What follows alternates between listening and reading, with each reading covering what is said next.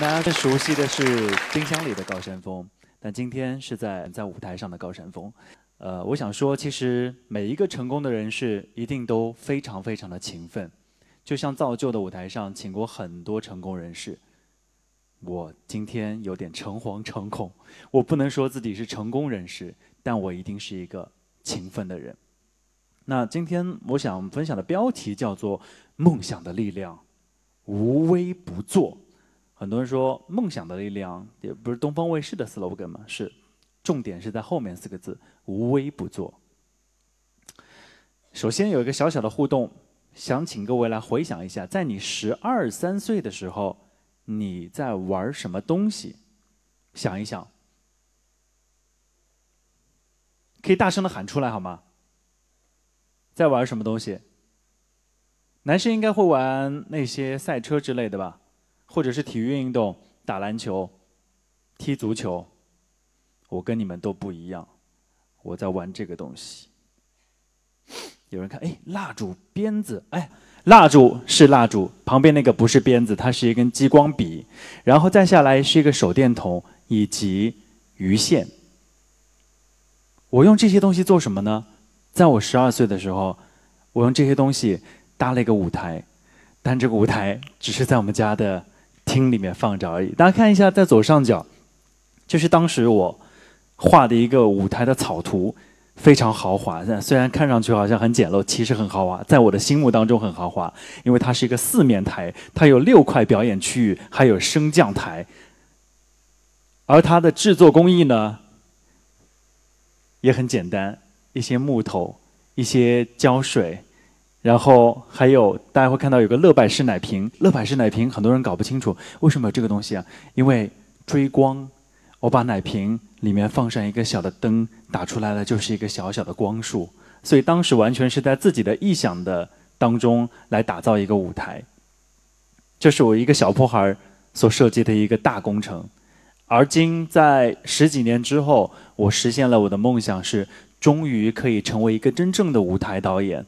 这几年我都担任的是东方风云榜音乐盛典的晚会部分的总导演。所以大家看，左边是我们今年的设计图，包括我们的机位图，而右边就是在搭建时候，在梅赛德斯奔驰文化中心从无到有，舞台一点一点搭建起来，从灯架、基础台到最终我们呈现出一个非常豪华和漂亮的舞台，在过去的二十五年里，成为整个华语乐坛非常重要的一张排行榜和每一年内地最最最最可以说是权威的豪华的一个颁奖典礼。哎没说此处应有掌声，好，谢谢谢谢。其实呃，我想说的是，有人说，哎呀，挺厉害的嘛，呃，这个晚会的总导演。其实我想说，就像我的标题，这个无微不作。早最早，我追溯一下我跟东方风云榜的渊源，是在二十一年前，也就是第五届东方风云榜的时候，我就已经参与到。这个东方风云榜的工作当中，而且一年都没有间断，所以每年三月份都是我特别感慨的这个一个时节。我会发个朋友圈说：“啊，十九年了，啊，二十年了，今年是啊，二十一年了。”但是为什么会那么感慨？是因为当年刚刚开始来做这个事情的时候，我真的只是一个打杂的小朋友，标签就是小朋友。我起的标的这这这这一行的关键词叫做“人肉跑出来的数据”。我举个例子啊。大家看一下左上角，认识他吗？认识吗？歌手。左边那位呢？啊，右边那位呢？对不起，喝下你藏好的毒。那英是第六届东方风云榜的最受欢迎女歌手。左边那位呢？啊，右边那位呢？对不起，认识吗？孙楠，对，她也是东方风云榜上的获奖的常客。而你们知道吗？在当时最受欢迎的男女歌手，他们是如何选出来的？就是在一个类似于，呃，上海体育馆、上海长宁体操中心这样的场子当中，几千名观众在入场的时候收到一张选票，用铅笔勾出来之后，由我们这样的小朋友在一间小房间里，用最快的速度把它统计出来，最受欢迎女歌手是谁，最受欢迎男歌手是谁。所以在那个时候，我们做的就是数数据。这个数据它不是由电脑计算出来的，是真的是由我们数出来的。那英一票、两票、三票、四票，谁谁谁一票、两票、三票、四票。然后为什么要用跑出来的？当时的结果完成之后，导演组会从所有的小朋友当中选出一个卖相最好的，不是我，跑到台上把那张小纸条递给主持人。主持人说：“这就是我们新鲜出炉的第六届东方风云榜最受欢迎女歌手，恭喜那英获得。”所以那个时候没有人会在意说背后有多少小朋友在去做这个工作，但是回想会觉得说，嗯，东方风云榜从最小的、最细微的工作。一直到后来，包括接待艺人，包括做舞台上的现场导演，再到后来，我可以把整台晚会都由我和我的团队一起来打造。我觉得这是一个非常奇妙的过程。再接下来，又是一个小小的互动。我们做电台主持人特别喜欢互动，你们原谅我哈。有些人可能会比较害羞腼腆，没没关系，我不会点名说谁站起来的。请注意，这是个无奖提问时间。再请注意一下上面的小字啊。这是一个暴露年龄的无奖提问时间，我劝你不要轻易的回答。知道这个东西是什么的，请举手。举手的朋友，请大声的喊出这是什么东西。好，你们都很自觉的暴露了自己的年龄哈。Walkman，那确实，我看到有一些年轻的朋友的什么东西啊？什么东西？这其实是一个放卡带的东西，就是现在基本上已经没有人再会去用它。呃，来放卡带，而且你看，我们有位导演非常厉害，他找找出来的这个 Walkman 里面放的是英语交谈，而我基本上就是某流行歌手的流行的专辑。好，说到这个小小的 Walkman，是我做 DJ 非常启蒙的一样东西，也是很重要的一个东西。我做 DJ 的启蒙是在于当时接触到了一些港台的流行音乐，当时是卡带的形式，而我。在每一次做完功课之后，会躲进我们家的阳台的角落里面，放一张高一点的椅子，再放一个小凳子，坐在那边，用这个 Walkman 假装自己是 DJ，然后来播放歌曲，制作节目，以至于我爸妈有一段时间都不知道为什么我老是往阳台的角落里面去跑。那个时候因为害羞，我其实是一个很腼腆的、很内向的人，我还搞个布帘把它给拉起来，在里面主持节目。那。自己主持当然不能够满足，一定要有个对标的对象。当时我的偶像秋玲、林海、隋磊、小鹿这些名字，在当年可都是响当当的名字。而我找准了一个目标，就是我最喜欢的主持人秋玲。我一直给他写信，每次听完节目就开始写。这一期节目我听下来，我觉得哪里好，哪里不好。然后后来有了电话之后，我打电话过去说：“哎呀，秋玲，我听了你今天节目，今天播那首歌特别好，而你说的特别好，怎么怎么？或者说有的时候觉得他说他有些可能表达上不是特别好的，你今天好像状态不是特别好，所以我听到你吃了八个螺丝。后来我回想一下，主持人听到这种电话，通常都会翻几十个白眼给他的。”而我坚持不懈的一直在做这样的事情，最终终于打动了他的芳心。他跟我说：“你来试试看做节目吧。”因为当时呢，有一档节目是每个星期六是由听众来做嘉宾主持，一起来做的一档半个小时的录播节目。那时候我就真正的有机会进入到这栋我心目当中最最神圣的大楼——广播大厦，曾经获得鲁班奖这个。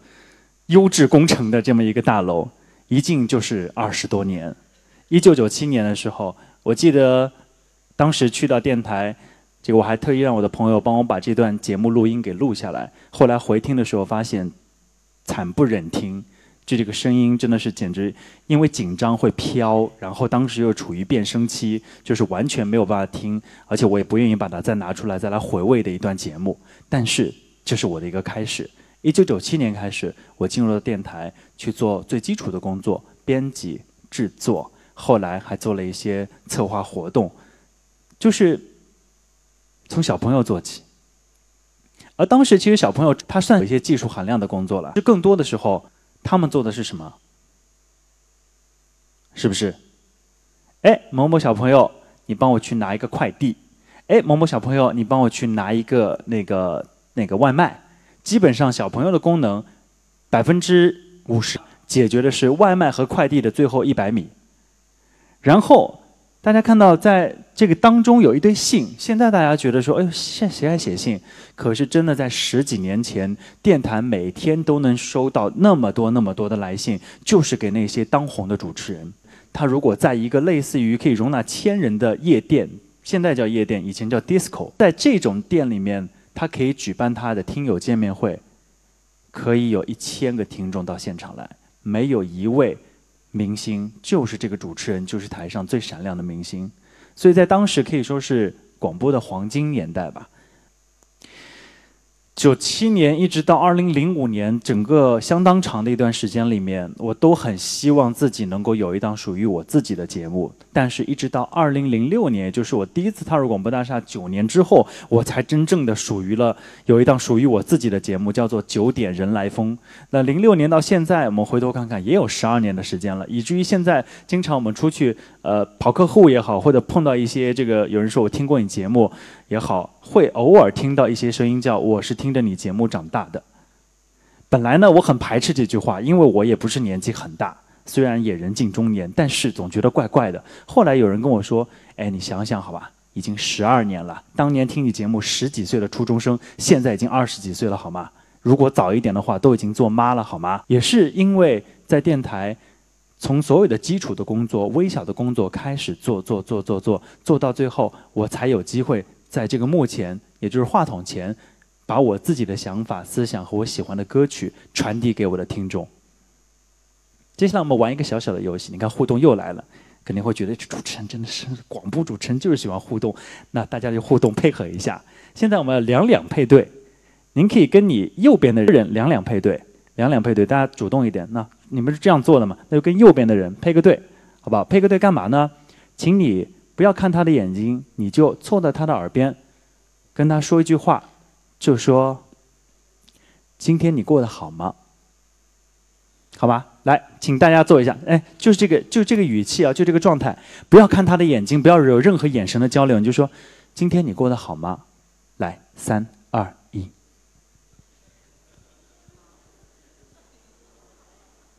大家有点腼腆跟害羞啊，但是还是有人做了。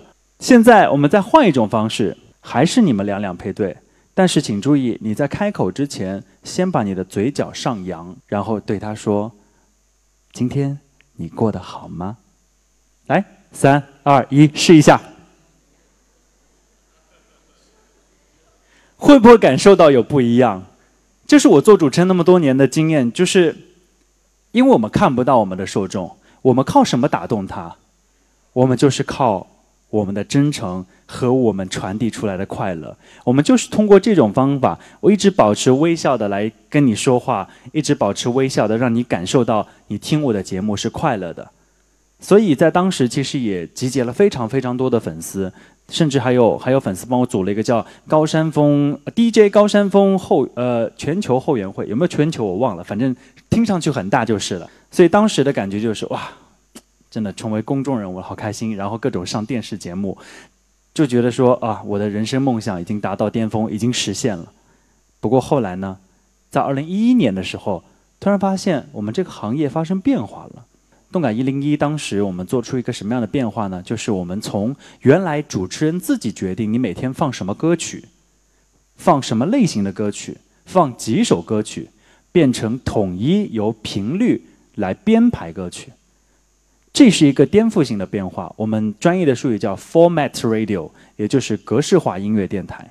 也就是说，原来你可能会觉得说，呃，在中午的时间听高山峰的节目，他一直播放一些很阳光、很快乐的歌曲。到了下一小时，另外一主持人他喜欢摇滚，这一整个小时都是 rock and roll。然后再到下一个小时，哎，他喜欢的是古风，然后整个小时放都是古风音乐。你说主持人的个性能被凸显吗？可以。他的音乐风格能被大家记住吗？可以。但是这个台它的风格就完全是支离破碎的。所以后来格式化音乐电台之后，我们在做什么？由听众决定到底播什么样的歌曲。因此，即便我是一个 DJ，我是这个台的总监，我不能再决定这个台到底放什么歌曲，全部由听众、由受众说了算。这也是为什么这几年。音乐台，特别是上海的音乐台，在整个上海的广播市场做得非常非常好。而同时也要感谢的是，我们说天时地利地利是什么？各位对上海的交通都有普遍的认知，车多路堵。但是我们特别开心，车再多一点吧，路再堵一点吧，因为只有你们在车多路堵的状况下，你们才能被限制在这个场景当中来收听我们的节目。有人说不会啊，我喜欢插张 U 盘听我自己喜欢的歌，可是没有人气儿。以及广播最大的魅力是什么？你永远不知道接下来会播放一首什么样的歌曲。而后我提出一点，把歌曲放完整。为什么说把歌曲放完整？举个例子，今天我们各位来听演讲，讲了一半，突然停电了，或者你跟你的爱人在一家约了很久的餐厅吃饭，刚刚吃了一半，服务员莫名其妙把你的餐收走了，请问你的感受是如何？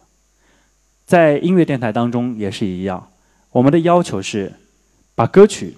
必须要播放完整。大家看一下上面的歌单，动感一零一它的报时是在五十九分，所以我们每一首歌的结束都卡死在五十九分，必须完整播完。从一六年、一七年、一八年的三张歌单，大家都可以看到，这是为什么？就是确保我们的歌曲不要在任何情况下广告、整点报时、天气预报资讯打断受众欣赏音乐的美好的心情。再下来，回复每一条私信，私信、微信，包括原来我们说像类似于开心网那些互动的社交的软件，为什么要回复？因为受众是我们的衣食父母，他们的需求就是我们应该要满足的。比如说，很多听众会问，几点几分放了一首什么歌？以前主持人不搭理，我没有义务回答你，我说你有。因为你回复他，他下次还会来问你，但他下次来问你意味着什么？他还在听你的节目，所以我们的观念逐变逐渐转变为从原来的高高在上，现在变成我们是你陪伴你的好朋友，陪伴是我们存在的价值。也就是说，我们现在在整个电台的播放的最最大的一个宗旨，就是如何做好陪伴的工作，让所有的听众觉得。就是主持人就是他的朋友，主持人可以为他带来最新鲜的资讯，播放最好听的歌曲，甚至给他提供很多很好的奖金和奖品。这些在近几年的时间里面，经常有人来问我说：“哎，你年纪不小喽，然后你已经人近中年喽，可是动感一零一直是一个最潮流的、最新鲜资讯和歌曲的频率哦，那你怎么保持年轻的心态跟思想呢？”没有什么长篇大论，很简单。找一个年轻的太太就好。虽然这么说大家会笑，但其实我太太也没有比我小很多很多了。注意那个括号里打的“太”，就是年轻态。其实就是因为我们随着年龄的增长，我们看的书、看的电影或者接触的人，我们的思想会发生一些变化。但是我们做媒体的始终要保持最新鲜，对于市场的一个敏锐度。所以。特别是在我近几年转管理岗位之后，主动去接触这些事情的意愿变小了，全部都是被动的被我太太带的。所以她看什么呢？她看《中国有嘻哈》，她看《热血街舞团》，然后他看《偶像练习生》，他看《创造一零一》，而这些节目我全部被动的在一起看，所以我才能够在节目当中聊很多。说我们的受众以九零后、八零后为主，他们知道的我也知道。他们不知道的，甚至我也知道，所以我觉得要在这个舞台上特别感谢一下一直带着我与时俱进的我的太太。好，这就是今天跟大家简单分享的一些我的从业经历，也希望给大家多多少少有些启示吧。我觉得就是我就是这么一个小人物，在媒体当中的小人物，从小做起，但是我可以实现我最大的梦想。谢谢大家。